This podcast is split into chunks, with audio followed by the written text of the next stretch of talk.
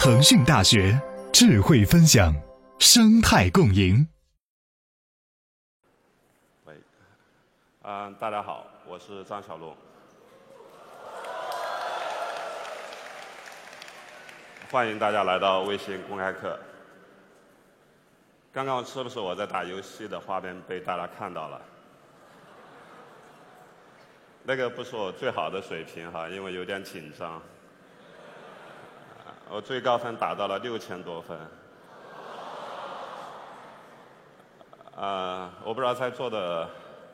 刚才一起打了吗？啊，但当然我是有一些，我是练习了很久了，所以并不是我比大家更厉害，而是在我们发布以前我就有很多时间可以去练习。然后这个游戏我觉得挺好玩的，然后我我看到我自己在游戏里面获得了一个称号，叫叫无聊大师。啊，如果你的分可以更高的话，像那一天上一个星期我达到了六千分，然后我发现我获得了一个称号，叫做叫做立地成佛。呃，一不小心也变成佛系的。然后当然我。然后这个玩这个游戏的时候，因为我们在啊朋友的排行榜可以看到，所以所以很多的人朋友会问我说：“你这个分数是你自己打出来的吗？是是不是一个外挂出来的，或者直接修改后面的数据库得来的分数？”嗯，但这个引发了我挺多的思考的。那跳一跳这个游戏，其实我们只是把它当做是一个 demo 来做的。其实是微信的新版本里面，我们为了呃体现出微信的小程序、小游戏这样一个平台的威力，所以我们其实是呃很匆忙的，其实做了一个特别特别简单的一款游戏。呃，这个游戏发布以后，我其实它的效果有点超出我们的预期了。嗯，我们自己开玩笑说，这个游戏突然变成了有史以来可能。最用户规模最大的一个游戏，因为它的 DAU 迅速达到了到了大概一点几亿的一个 DAU 的一个数字，那这个是这个是挺吓人的，呃，但同时也出现了很多很多外挂，然后因为以前我玩别的一些游戏，其实玩的也不多，很多年以前玩一些电脑的游戏，然后手机端的游戏，我没有想到就是这么这么。特别特别小的一款游戏也会有，也会有那么多的一些外挂出来了，嗯，然后我自己的朋友里面也出来了一些一些一些朋友就打了一个特特别高的分，但我相信那不是他自己打出来的，嗯，然后我觉得这里面可能会会有会有两方面我挺值得去思考的，第一个方面。呃，当我看到我的朋友里面有人用外挂打了一个很高的分的时候，其实我的意识里面会觉得，这个从朋友之间的诚信的角度来说，感觉是有问题的。嗯，因为如果在朋友一个圈子里面可以去，其实类似于作弊吧，可以作弊的话，那你可能你对他的信任度会可能会降低一点点。那另外一个角度来说，呃，如果我们在像跳一跳这样的小游戏，这样特别小的一个游戏里面，如果一个用户看到里面有一堆的外挂的很高的分，那对于那样一些其他的一些人，他每天在练习，试图把自己的水平提高而打一个高分的人来说，就是很不公平。他可能立即就没有这样一个动力，继续去练习，继续去嗯超越自己的个人的最高分数了。嗯。所以这所以这样一个行为外挂的一个行为，其实会很破坏呃整个系统的规则，并且让规则立即变得失效了。然后我们这个小游戏我们发布以后，呃我们就开始花了很多很多时间来来打击外挂。嗯，但我们同事里面也有很多自己在做外挂，因为很多人是开发的高手，其实很多人是为了炫耀一下，你看我也能够很快的。去用一个外挂来帮助我打一个高分。嗯，然后我们在这一个游戏里面，我们投入了很特别的一些一些能力去做这样一个外挂的打击。因为大家也知道，对于一个外挂来说，其实这种对抗是永无止境的。可能，呃，你今天用了一个方法对抗，第二天外挂的办法又提高了一次一一一种办新的办法。那对这样一些，我我们采取了一些特别的办法。呃，这里可以泄露一点点哈，就是说对这样一个游戏来说，其实它的，呃，其实它的成长是。非常艰苦的，我并不认为有任何一个人他可以不经过练习，他就可以立即到一个非常高的一个水平。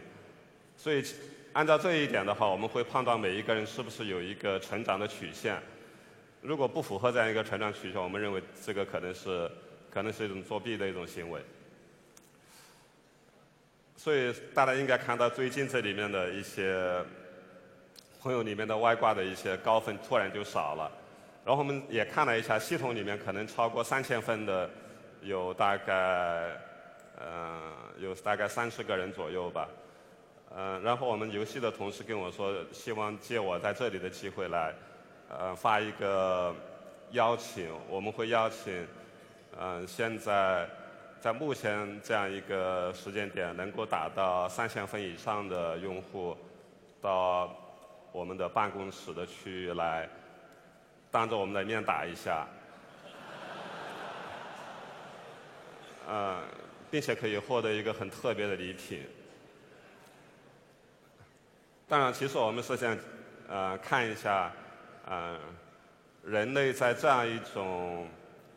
运动里面，我我觉得它是一个运动里面进最快的一个进步速度可以有多快。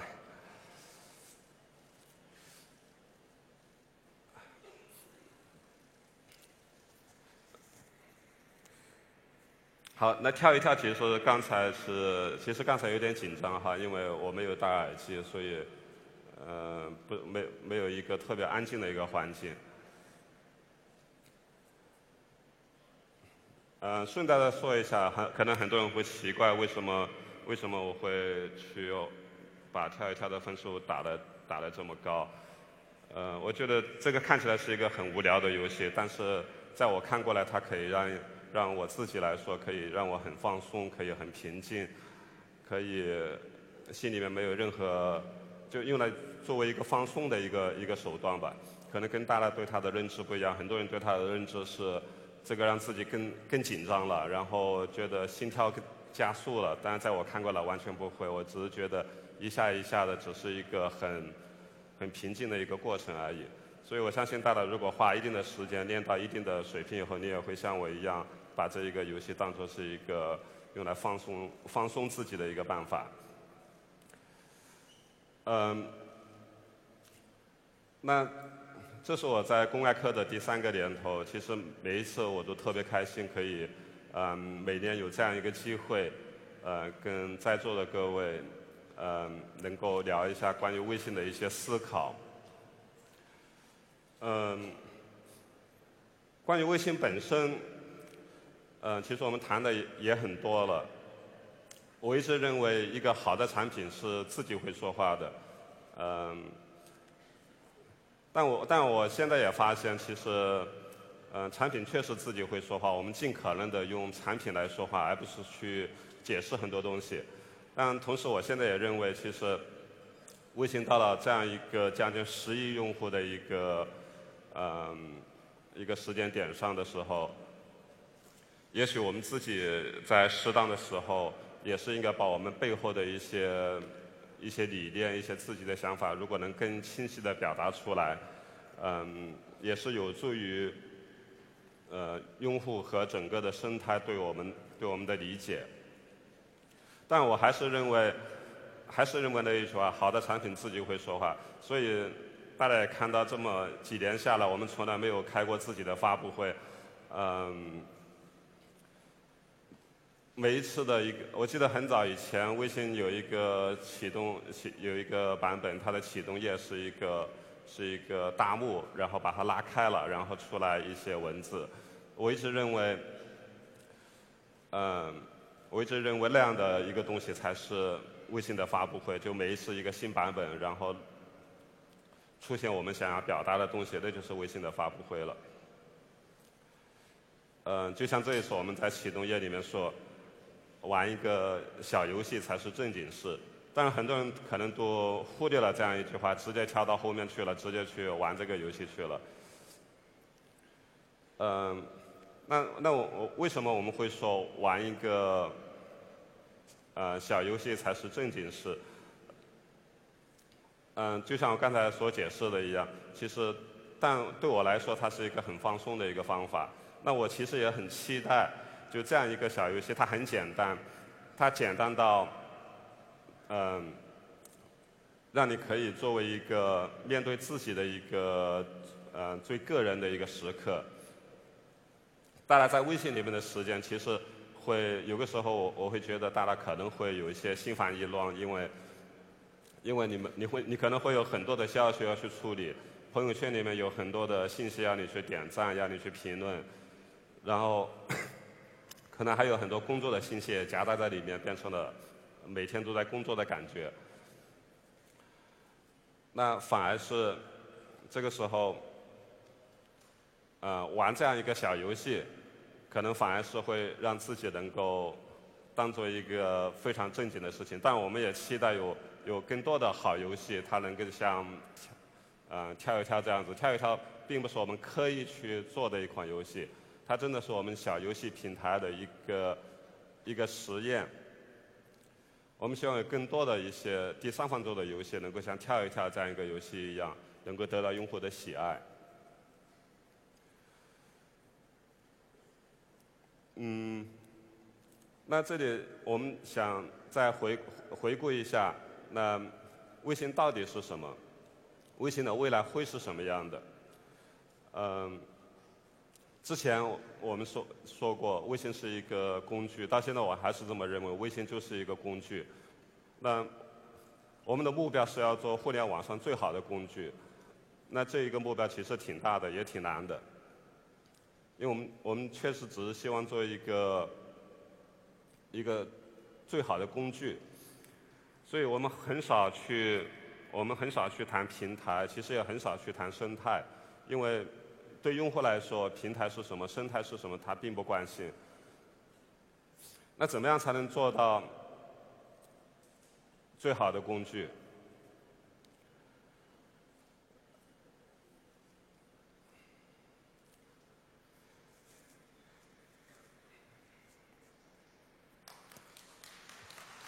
不好意思，我再想一下。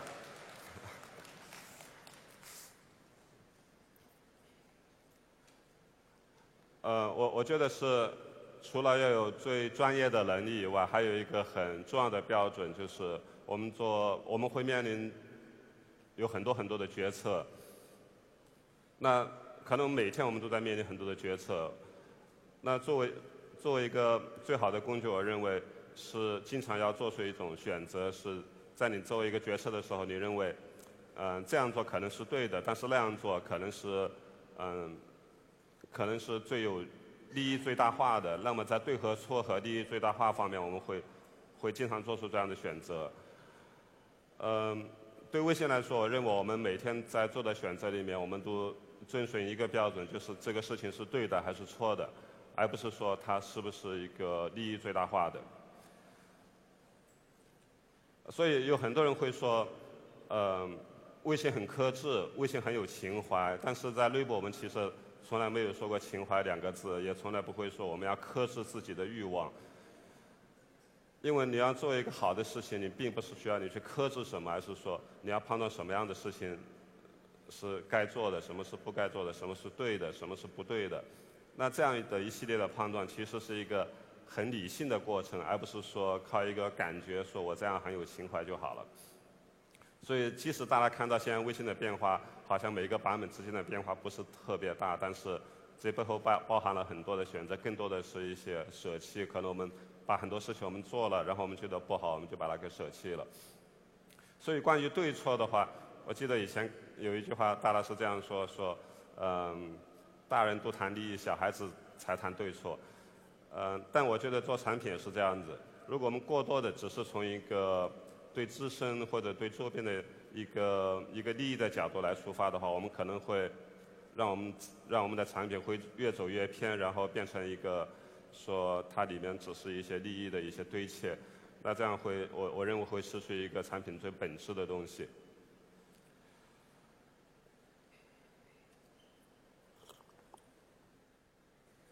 那如果我们把，嗯，我觉得。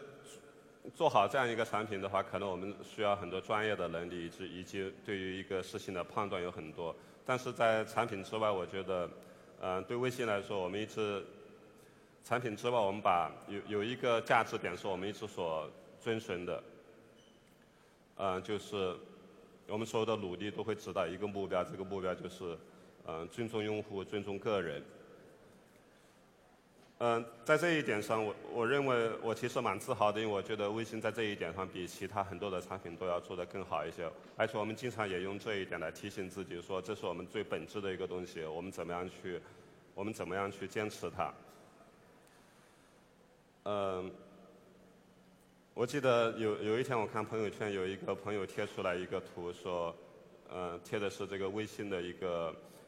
呃，新新注册的用户他会收到微信团队给他发的一段话，然后有有人把这一段话贴出来，我当时看了以后觉得还蛮有意思，因为这是好多年以前微信刚刚发布的时候做的一个对于新注册用户的一段欢欢迎的话，然后我就想起一些这一段话里面，嗯，在从 QQ 邮箱开始，我们就有一些挺好的一些一些传统，举个例子。我们会在很多的产品里面都会看到用“您”这个字，对用户来说，我们称呼用户。但是在 QQ 邮箱时候，我们就要求自己说，我们不能对用户称呼“您”这个字，我们要称你，你是什么样的？呃，就用户的对他的称呼的话，我们并不并不需要对用户有一个很尊敬的态度去称呼他，而是应该当朋友一样来称呼他，可所以应该是一种很平等的关系。然后这个就会写进我们的产品的条约里面去了。后来再也没有人敢在产品里面过于尊敬的，因为一旦我们对用户过于尊敬，那说明我们可我们可能怀有目的，我们可能想要去骗他一点什么东西过来。所以，我们说尊重用户和尊重每一个个个人的话，意味着我们可能把用户当作朋友，意味着，嗯。我们必须给用户提供最好的产品和服务，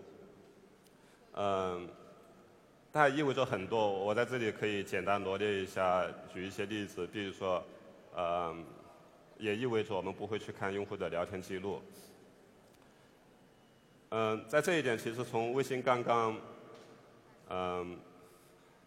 第一个版本发布的时候，其实它的系统就是这样设计了。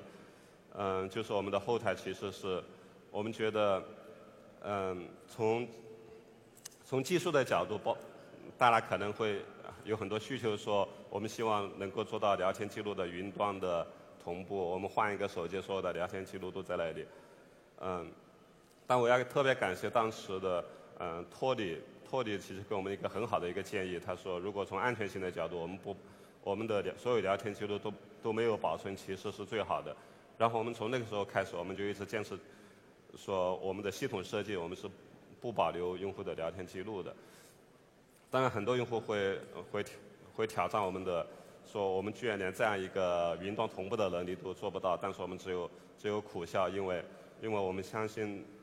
从对用户的一个隐私保护的角度来说，系统里面没有用户的聊天记录，这是这其实是最安全的。当然，我们也更加不会有一些。嗯，其他一些去侵犯用户隐私的一些行为，嗯，同时也包含着，嗯，我们从来不会给用户发任何的嗯骚扰的信息。可能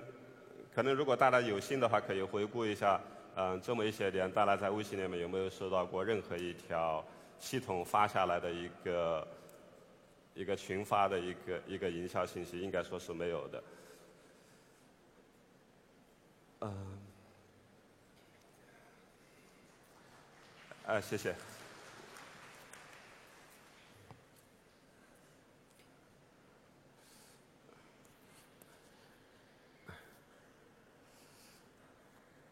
其实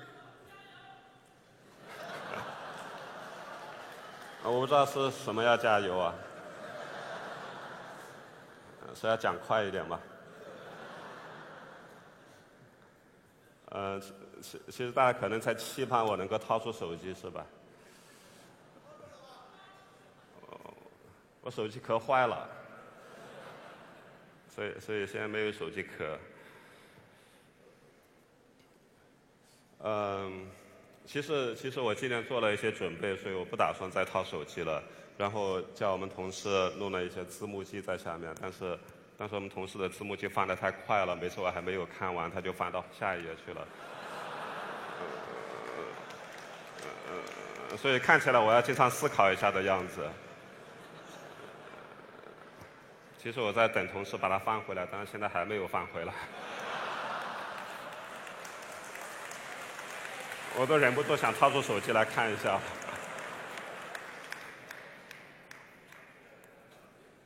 其实刚才那一点我还没有讲完。哦，对了，终于翻回来了。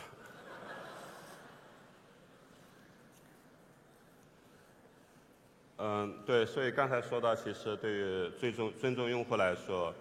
嗯，我觉得我们是应该说业界做的最好的一个产品。嗯。但，它会体现在每一个小点里面，嗯，包括我们说我们不发不发任何的一些系统的推送，呃，也包括我们，呃，不去做任何诱导的一些行为。当然，大家也知道，也包括我们不允许第三方去做任何的一个诱导的用户的一些行为，嗯，甚至也包括了。嗯，我们不太想要做太多的活动去感感动，去感动你，然后带来一些流量。举个例子，现在快到年底了，可能每一个产品都会把自己换成一个节日的 logo，并且开始帮助你回顾你过去一年的生活来感动你。但我们并不想做太多这样的事情。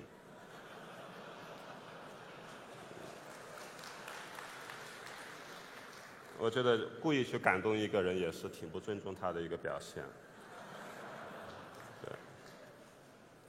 所以整体来说，我觉得我们在产品联盟，第一个我们要保持特别高的一个专业度；第二个，我们希望能够真正把用户当做朋友来看待，而不是把它当做是一个，呃，比是一个听从我们驱使的一个群体。这样这样其实是一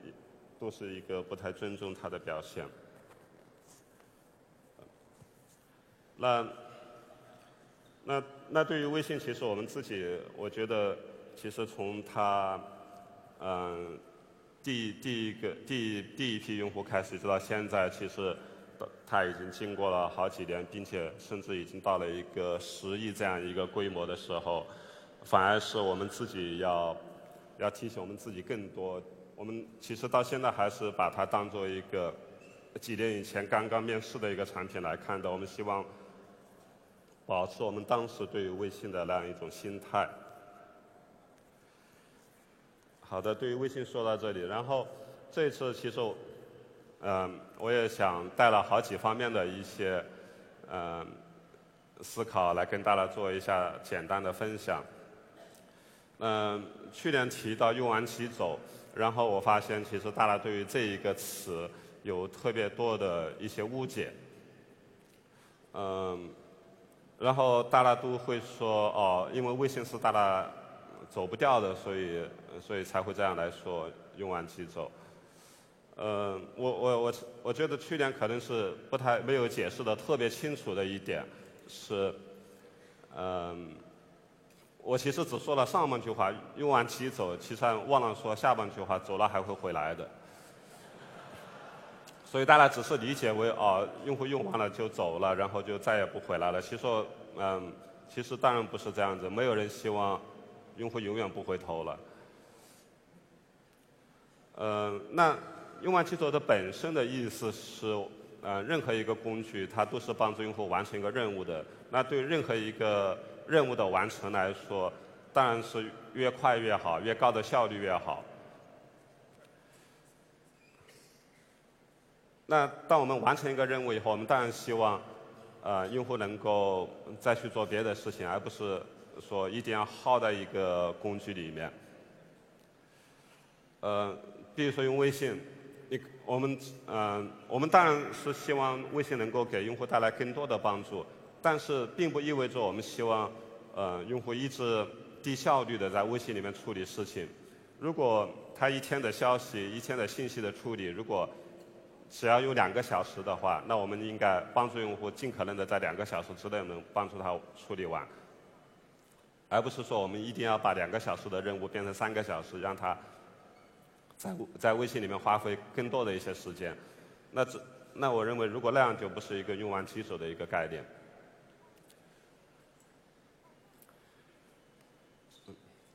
所以，呃，用完即走和用户用嗯再回来其实并不是矛盾，相反，它是只有当一个用户在一个工具里面他用的很愉悦，用的很高效，那他反而下一次他会再回过头来再使用这样一个工具。那我们现在说的小程序也是这样子的，小程序应该是帮助用户在尽可能在最短的时间里面完成一个任务，并且离开这个小程序，然后这样的话他才会有很好的一个体验，下一次他会继续回来用这样一个小程序。那所以当小游戏发布的时候，也有很多人说，那小游戏本身是不是一个用完即走呢？我觉得小小游戏也是小程序的一种，所以它跟过去的 App 带给用户最大的一个不同在于说，它是比过去的所有的 App 都使用起来更为方便的、更加快速的。在一个以前我们在一个群里面，我们可能一些人说，嗯，我们斗地主吧，嗯，那可能大家会去。买一个扑克牌下来，然后我发现很有意思的一点，大家并不会去下一个斗地主的 App，然后每个人去注册一个账号，然后在里面再拉一个房间来斗，大家宁愿去买一个扑克牌回来。然后我们在小程序里面、小游戏里面，我们自己做了一个斗地主的小游戏，然后把它往群里面一发，然后发现这个效果比 App 要好很多。因为对于群里面的每一个人来说，他只要点开这样一个小游戏，立即就可以跟朋友一起玩一局了。那这样一个体验，反而是我觉得是比 App 要好很多的一个体验，并且它是一种真正的用完即走的概念。就群里面有这样一个消息过来，点开用完了，然后不用再去管它了。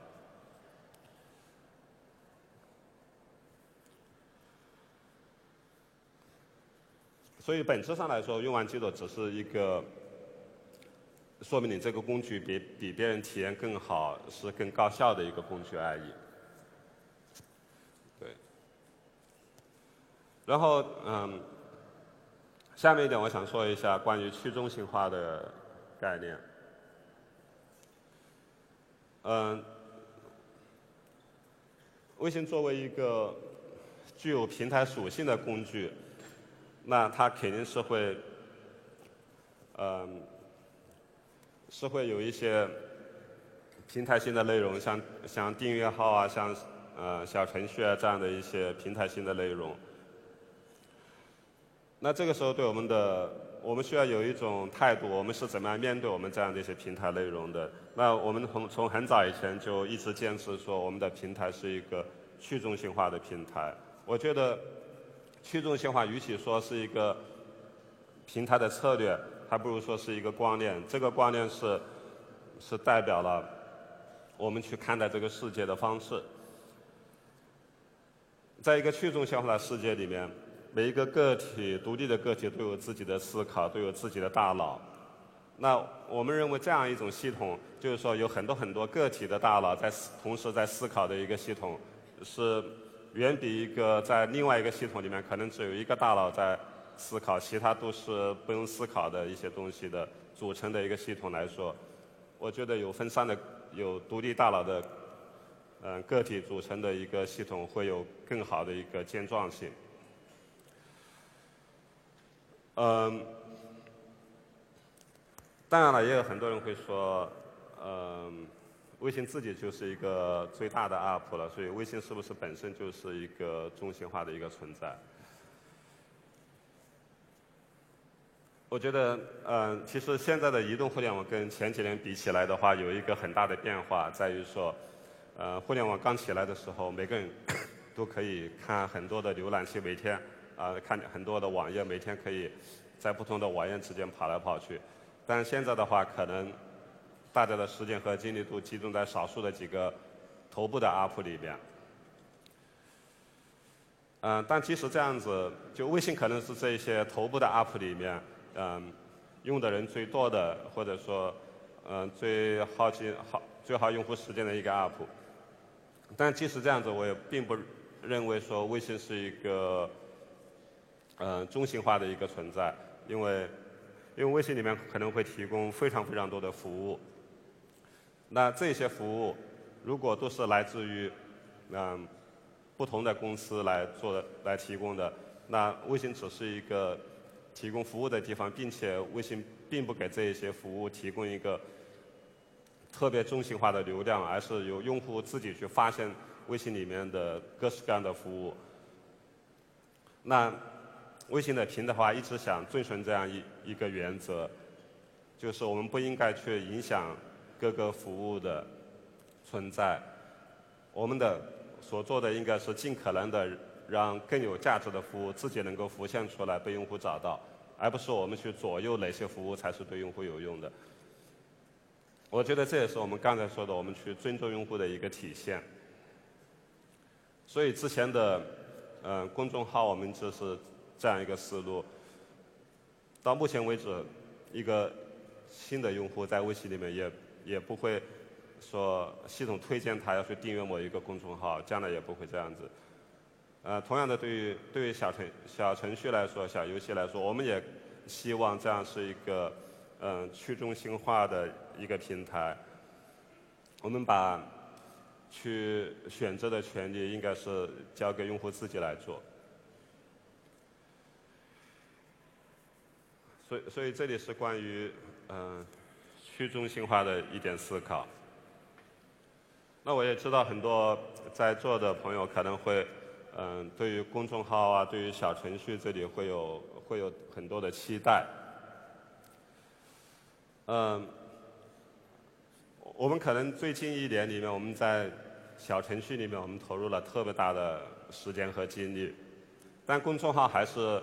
还是值得，还是很多人特别特别关注的。那我我自己也觉得，嗯，在公众号这里，呃，我们的进展可能会比小程序会慢一点。但我们还还是在继续在在努力改进它。嗯，那我也把这里大家对于公众号的几个期待以及我们的行动可以简单的说一下。嗯，之前有很多朋友在期待公众号的 UP 的发布，那其实我们之前是做了一个 UP，但是我们一直没有发布，嗯，因为。我觉得它还没有完全达到我们的一个一个预期。呃，当然了，我们也会看我我们是不是对它的预期太太高了。就公众号大家也会看到，其实它的 MP 的平台，它的发布的后台其实是在 PC 里边的。嗯，这个其实是挺奇怪的一个事情，因为微信是为手机而生的，我们。呃，对于 PC 版本，我们甚至很慎重，我们故意不要去做重它。我们甚至在很早以前，我们说 PC 版本只是一个一个输入的地方而已，它它不应该是一个特别独立的一个版本。但是唯一的是，我们对于公众平台的嗯管理平台，我们把它做成了一个一个电脑端。所以我是认为，我们应该是很早以前就应该。出这样的手机端的，只不过我们后来因为我们自己的原因，我们一直没有出的话，那其实挺挺可惜的。那后来当我们想要出的时候，我们反而会想，我我们应该是把电脑的东西直接移植过来，还是我们要针对手机这样一个平台，单独去设计一个更好的公众号的一个一个 App。所以在这个点上，我们其实。纠结了特别长的时间，当然，嗯，这一个 app 可能很快也，我们也也已经做的差不多，可能很快也也会对外发布出来。那第二个大家可能很关注的事情是关于，呃，公众号的赞赏的事情。嗯，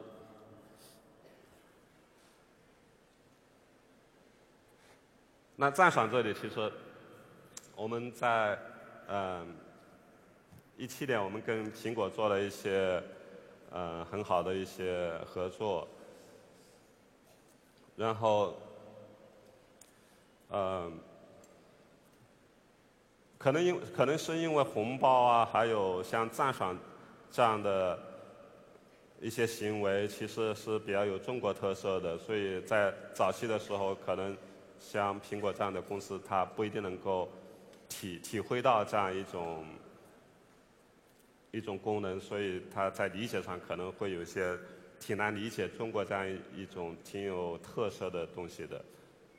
但后来我觉得，呃，经过大家的一些嗯，协调，然后大家取得了一些取得了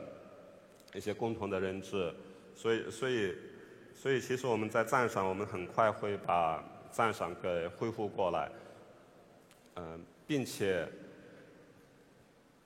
并且我们还会做一个很大的一个改动，就是就是对于赞赏来说，我们之前的赞赏其实是对于一个公公众号做赞赏。但但是，其实这里的本质应该是对对作者做赞赏才对。所以这这里给大家一个思考：我们我们现在的赞赏是对公众号这样一个行为是对的吗？还是说我们应该直接对公众号背后的作者赞赏？这是两回事情哈，不是一回事情。我喝一下水哈。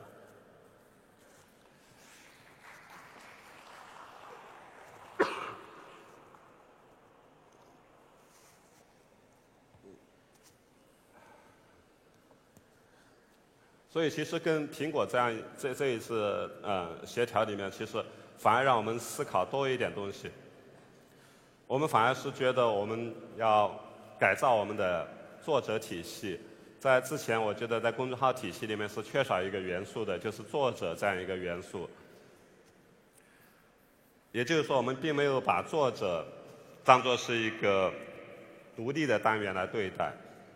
那我们新的改版的赞赏将会是针对作者进行赞赏，而不是针对一个公众号进行赞赏。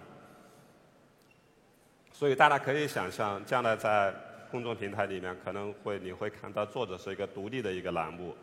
然后每个作者我们可以看到他的介绍，看到他历史上曾经发表过的文章。那一个作者可以对不同的号进行投稿。所以，所以作者会被我们去更为重视的重构一下。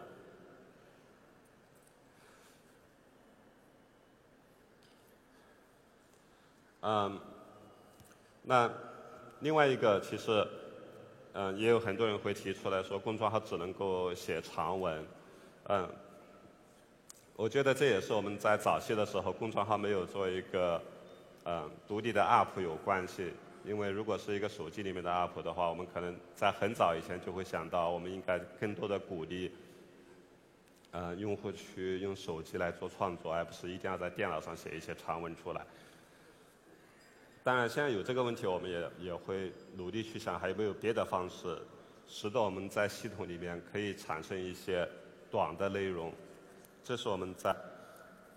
呃，公超这个体系里面，我们会下一步会去做思考的问题。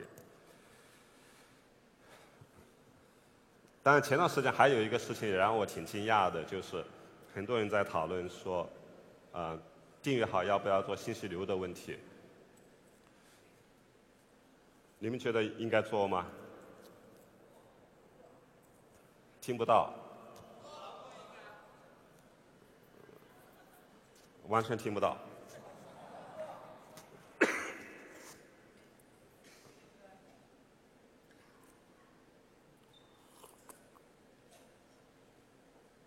其实我们并没有想过要把订阅号做一个所谓的信息流，我自己都不知道什么是信息流。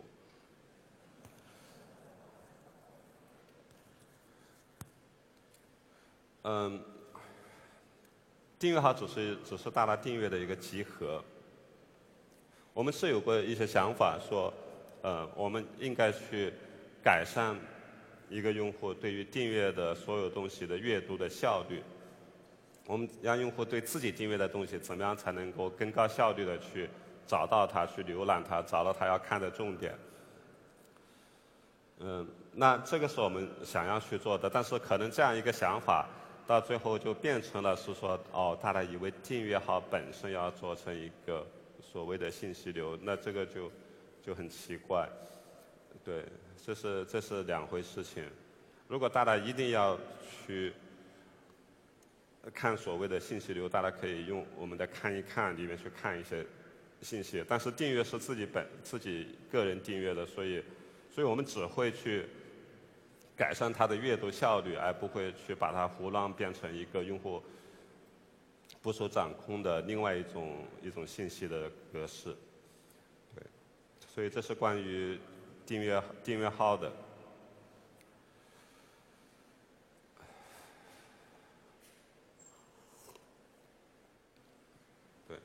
然后在这里想说另外一个方面是关于关于小程序的，嗯。小程序自从我们去年在这里提出来以后，觉得这一年过得有点风风雨雨的。那但是总的来说，呃，我觉得我们最初的一个预想达到了。其实最初的时候，我们特别害怕有了公众号那样一个经历，我们特别害怕一点就是我们提出一个新的概念，然后这个概念被炒得很火，然后有一堆人。扑过来，然后说：“哦，这是一个风口，这是一个绝对不能错失的机会。”然后想尽一切办法，最后把它变成一个被偷制的一种流量，然后它就挂掉了。我们其实特别担心这样一种情况的出现，所以我们在嗯去年的时候，我们其实看起来特别保守，说我们在小程序方面我们什么都没有，然后大家不要指望太大了。它真的只是针对线下这样一个场景做的一种呃应用，但是事实上，这样的效果我觉得很符合我们的预期，呃，因为在朋友圈里面已经发生了太多次呃各式各样很奇怪的我们预想不到的各种营销性很强的行为，使得我们屡屡要跟要跟它做一些对抗，所以在小程序这样一个新的平台。我们宁愿是先紧后松的，我们宁愿在一开始我们采取一些更保守的策略，只有那一些愿意通过这样一个平台来提供价值的一些服务，他才能愿意能够进来参与进来。然后我们在发布以后，我们在嗯，大家也看到小程序这里不断的去更新自己，然后逐步的提提供自己的能力，让他。让整个小程序平台的能力能够丰富起来，然后一直到一直到嗯这一个版本小游戏的发布，可能很多人才突然意识到哦，原来通过一个游戏，通过一个游戏，他他才明白了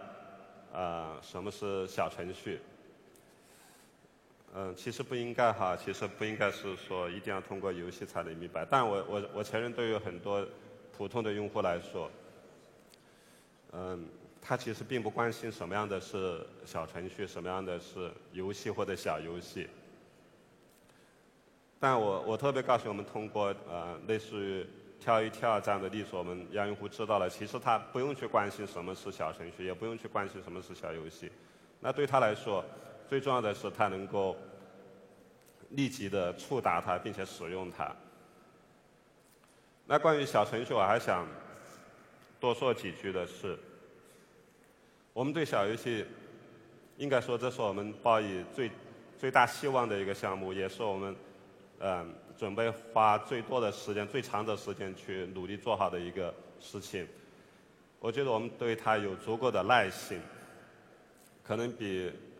嗯，第三方更有耐心一些。嗯，那是因为我觉得，嗯，对于一些面向未来的这样一一些基础的架构性的设施，嗯，我并不觉得我们是可以，它不是一个 to C 的产品，说我们设计好它的功能，用户立马就卷入进来，然后他就获得成功了。相反，我觉得这是需要我们去用更长的一个周期去铺垫它，去让它慢慢的成熟起来的。所以对小程序，我只能说，我们对这样一个新的呃形态，我们耐心非常的足够。我们希望能够看到它一步一步的成长起来。我们反而并不希望它啊突然变成一个被摧摧肥的一个东西。所以，所以我也希望大家能够跟我们一样，能够也比较有耐心去去看待它。嗯，我们为什么这么看好它？嗯，我我觉得所有的概念在上一次的公开课已经讲的特别的，呃，特别的细了。在我们看过来，小程序还是代表了一种，代表了一种表达的方式。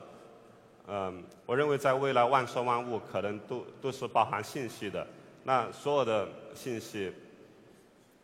都需要有某一种方式被人触达、被跟人沟通。那小程序刚好是这样一种呃信息的组织方式，或者说是是一个呃信息的载体。所以小程序的最终的目的，嗯，不光是说在线上可以玩一个游戏或或者获取一个服务的信息，对于线下对于更多的一个场景，它就代表了我们所能。接触到的、所能见到的任何事物，它背后的信息，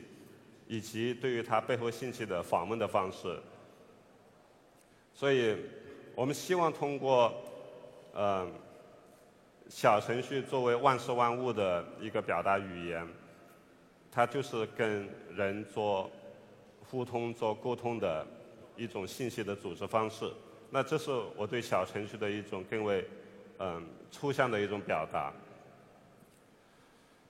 那对微信来说，我觉得我们是有最好的机会来做这样一个事情。可能在历史上，很多的公司也曾经尝试过，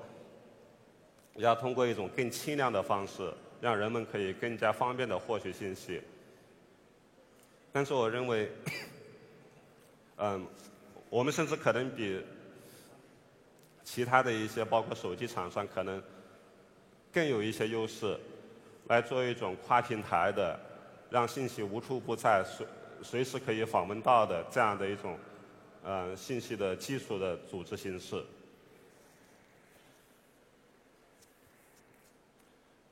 所以，所以对对，对于小小程序来说，嗯，可能外界也会对它有有一些有一些误解，嗯。比如说，嗯，很多人会把我们的一些系统性的、平台性的行为映射为当前的一个风口，但我们从来，我们从，喂，我们从来都不是为任何一个风口去做任何特定的事情。所以有些人说，哦，小小程序是不是专门为电商准备的？当然这是不可能的，嗯。但我我承认，其实会有很多的电商会用小程序这样一个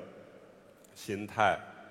来做了很多的很有创意的一些电商的应用。嗯，对，对此我们特别鼓励。但是我们不会说，哦，小程序是专门为某一个领域去准备的。就像就像小小游戏也是一个小程序，但是我们不会说，哦，小程序是为小是为游戏去准备的。我们更多的希望是。就像公众号平台一样，我们更多希望是小程序是一个通用的平台。我们不会专门去说去扶持这样一个平台里面的某一个领域的应用。我们希望，我们把一个平台做的足够的抽象，反而使得不同的行业可以在里边获得一些更好的创新的空间。第二个，呃，我觉得。大家还是会有一些误解的地方，是说，嗯，微信会不会给小程序做做一些中心化的一些嗯导流的措施？嗯，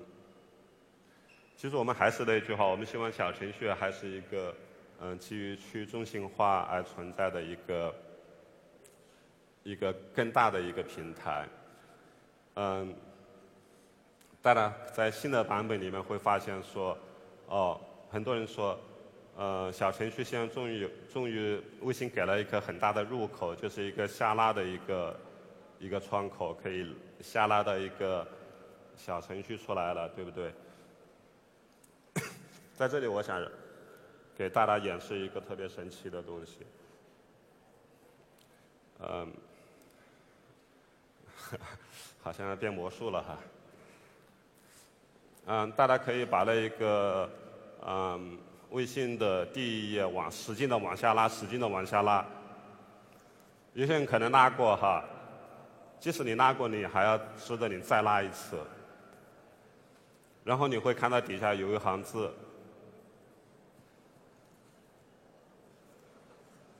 大家现在往下拉，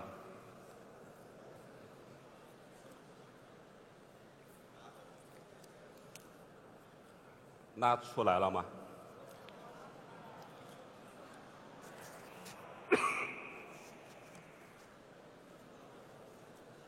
就很多的人说我们那一个上面是一个入口。它到底是不是入口呢？我其实不太愿意我自己来回答，是希望你往下拉拉出来，你就看到那个回答贴在那里了。有没有人拉出来？对，那一行字是是什么？对，那里有个最大的一个回答，这不是入口，它不能吃的，因为它不能入口。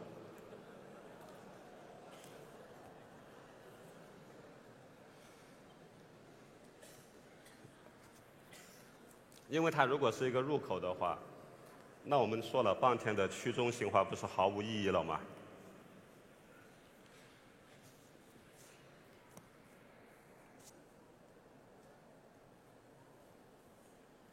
所以，所以它是一个什么呢？它只是一个，呃，一个任任务栏，是一个快捷方式，是我们对于。小程序的一种切换的快捷方式。如果大家以前在 Windows 或者别的一些操作系统下面，大家可以看到，可以会回想起来你是怎么样在不同的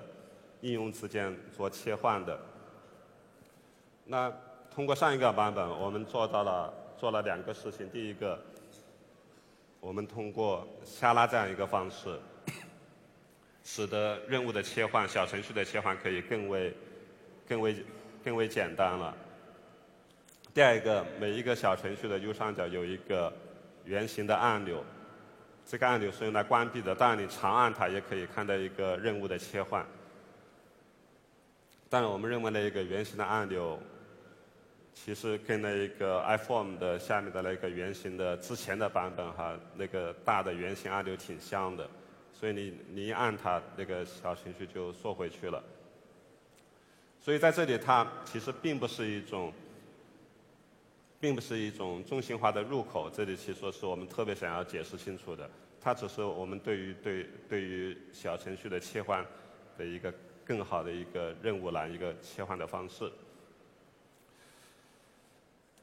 那还是有很多人会问我们说，小程序跟 App 之间。是一个什么样的关系？我我觉得，呃，小程序和 App 是不同的，是两种不同的应用的组织方式。那我我们并不会认为说，呃，小程序是要来取代 App 的。相反，小小程序是要去丰富 App 的很多场景。在很多场景里面，可能一个 App 是太重的，变反而变得更不方便。比如说线下你看到一个东西，然后你非要去针对这样一个东西去下载一个 App 的话，这是挺难去做的一个事情，门槛太高了。那就像我们在之前说的一样，我们我们希望反而小程序的触达是通过，比如说扫描一个二维码，或者甚至在更遥远的某一天，是通过一个眼镜里面直接可以打开一个小程序这样一个方式来做到。所以，这样这是真正的能够做到一个嗯所见即所得的一个事情。我们看到任何的事情，我们可以立即打开它的小程序。我们希望的是这样一个东西，而不是说我们还要去预先下载一个 App 这样一个形式。那对于线下来说，我们之前说我们是通希望通过更多的是一个扫扫描二维码这种方式。对于线上来说，嗯，是用什么样的方式呢？但大家首先想到的是通过某一个入口里面提供的方式。呃，当然这不是我们的目标。对于线上来说，我们我们其实一直在一直在推动一个事情。那大家也看到，嗯，今年的微信和去年的微信有一个很大的差别是，里面有。搜一搜这样一个功能，可能当然用的还不多，但没关系，我们也特别有耐心。我们希望这个功能也是打磨的越来越好，然后有更多的人慢慢的去用的越来越多。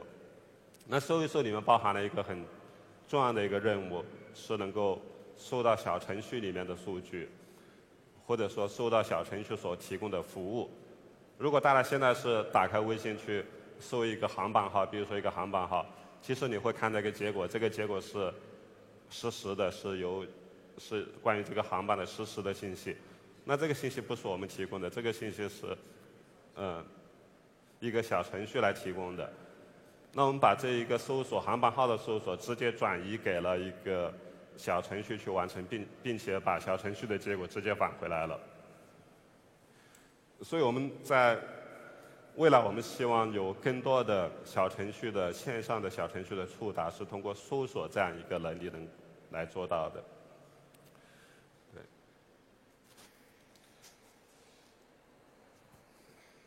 然后关于公众号和小程序，我觉得呃啰嗦的挺多的了。然后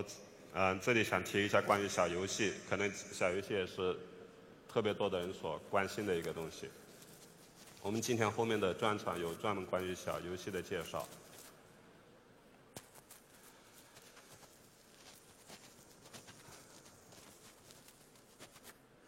跳一跳发布以后，我觉得我看到很多的一些用户的反馈，嗯，其中有一个反馈，我觉得讲的特别有意思。他很多的人说，呃，跳一跳有毒，我想把它给卸载了。然后我就很开心，因为它卸载不掉它。是，它不像一个传统的 app，说我不想玩了，我就这个东西有毒，我我要把它卸载，它真的卸载不掉了。当然，这个好像看下来引起用户的困惑了哈，因为他他不想玩了，居然还没有办法不用它。但其实这才是小程序本身的定义，就你你你不用它就可以了，你并并不存在要把它卸载它这样一回事情，它并不需要你去卸载它。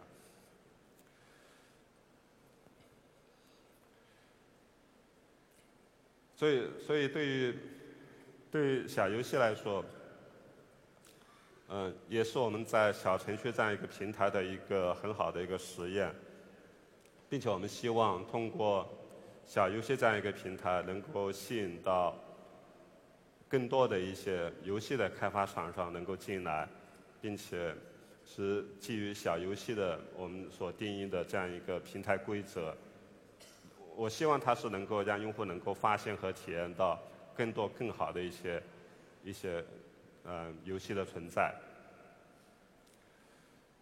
包括这一次在小游小游戏的发布里面有一个小游戏叫《纪念碑谷》，我相信很多人也玩了。我我我觉得它的制作质量也非常的高，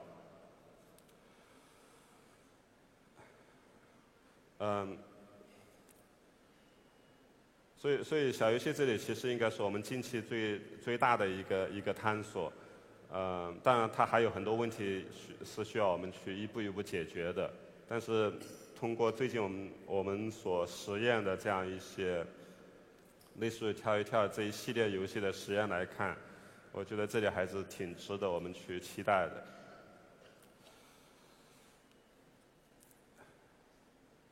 所以我们最终也是希望说。嗯，在微信平台里面有很多高水平的小游戏，然后能够像我们所说的，玩一个小游戏，它真的是一个变成一个正经事，而不是一个纯粹的嗯浪费时间的一个事情。嗯，最后在这里我想提一下关于企业微信。嗯，那企业微信可能外界也会有很多的期待。嗯，其实我们自己在嗯用微信的时候，我们自己也体会到很不方便的一点，就是我们的信微信的里面被各种各样的工作的信息所充满了。嗯，特别是对于腾讯来说，大家也知道，其实比较有晚上工作的习惯。那有了微信以后，我觉得，我觉得大家的工作的强度更大了，并且更辛苦一些了。所以有的时候我们自己内部也说，我们能不能够把我们的工作信息转移到企业微信里面去？那企业微信这里想要提的一点是，嗯，我们正在做，因为很多的企业会提一个需求，说我们怎么样才能够通过企业微信能够接触到企业？之外的客户，而这些企业之外的客户都是在用微信。那这里就产生了一个需求，说，嗯，企业微信里面的员工怎么样通过企业微信去直接跟微信的客户发消息？那我们正在最近正在做这样一个事情，就是能够让微信和企业微信之间的消息是可以互通的。也就是说，一个微信的用户，他可能加了一个企业微信的用户。但是在他看过来，他并不用去区分这个企业的微信的，嗯，这个账号到底是在微信里面还是在企业微信里面。所以我们正在做 这样一种消息的互通，希望通过这一点能够帮助到，嗯，企业微信的这些，嗯，企业的员工，给他们一个更强的能力，以使得他去添加一些微信的顾客、微信的客户的时候不用。不用再去用个人的微信号去添加，而是用企业微信的账号就可以做这样一个事情了。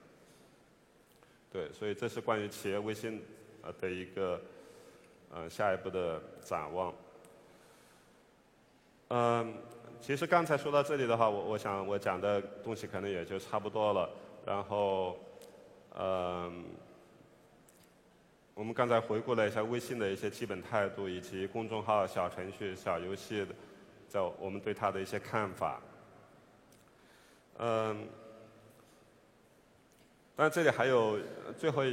一些我们下一步想要去探索的事情，可以跟大家在这里聊一下。嗯，如果我们回顾一下整个互联网的发展历史的话，我们会看到，嗯，互联网是帮助人们更好的线上生活的一个一个全新的。一种技术手段，所以我记得在最早的时候，我们在上网，我们很兴奋，我们叫冲浪，我们上网冲浪，但现在好像没有这个词的提法了，嗯，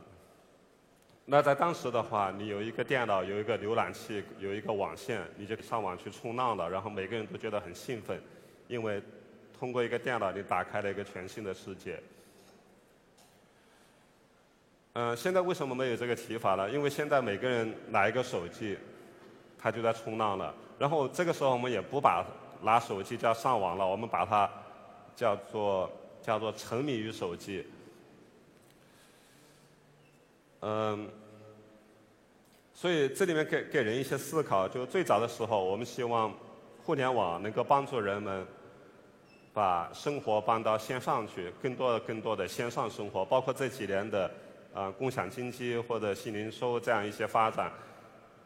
看起来都是把我们的生活引导到一个方向，就是线上生活。然后，包括我们自己，包括微信，嗯，也都是在整个互联网的或者说嗯世界的互联网的领域发展的特别快，包括我们的。线下支付等等，其实是比国外发展的更快一些的。当然，这一些点都让我们特别的自豪。那有的时候我们会想一个问题：呃，为什么我们会在移动互联网的时代，我们发展的更快一些？那，嗯，那我觉得这也是跟中国这样一个国情有一定关系的，因为。呃，我们生活在一个人口特别密集并且大城市化，嗯，这样一个环境里面，并且每个人都在疯狂的追求，说我的效率要更高一些。也就是说，我们花了大量的时间在线上，我们所有我们嗯，我们可能除了工作之外，我们一有时间我们就我们就拿出手机了。我们说的呃业余时间都消耗在一个手机里面。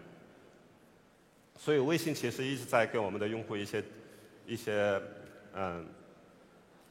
一些这样的提示，包括很早以前我们说放下手机，多和朋友见见面这样的一些。一些东西，嗯，当然大家也会说我们是因为用户在里面花的时间够多了，所以我们才会故意这样去说。但这这些确实是我们的一些思考，就是说我们包括包括微信在内，我们正在帮助人们越越来越多的实现了互联网的早期的梦想，就是尽可能的线上生活。但是到现在，我们开始怀疑这一点，因为。现在看起来，每个人甚至一个人，他放假了，他出国旅游，可能都是到了一个风景优美的旅游景点，都是在低头看手机。也就是说，我们越来越越被手机所控制了，我们几乎所有的时间。那这个如果再往下一步想的话，那也许我们除了我们的大脑跟手机有一个关联。我们可能其他的一些体验都变得并不重要了。那有的时候我们会反思这一点：我们提供了足够足够多的线上的服务，我们是不是最终的目标是希望人们把生活完全搬到线上去？如果这样的话，那那就会跟一个电影，就像《黑客帝国》这样的电影里面的场景好像差不多了。那那也是比较可怕的一个事情。所以，这就我们在想这个问题，我们就。想到我们在下一步在微信里面，我们可能会去做，嗯，跟线上相反的另外一个事情，就是探索线下这样一个事情。所以，其实探索线下我们一直都有这样的想法。所以在微信刚出来的时候，我们其实有一个探索线下的一个一个功能，叫附近的人，对吧？当然那是探索人，但是我们其实是，嗯。更多的希望能够把目光放到附近的嗯各式各样的生活设施里面去探索线下的生活。所以，如果说我们对一八年我们有希望自己能够做一些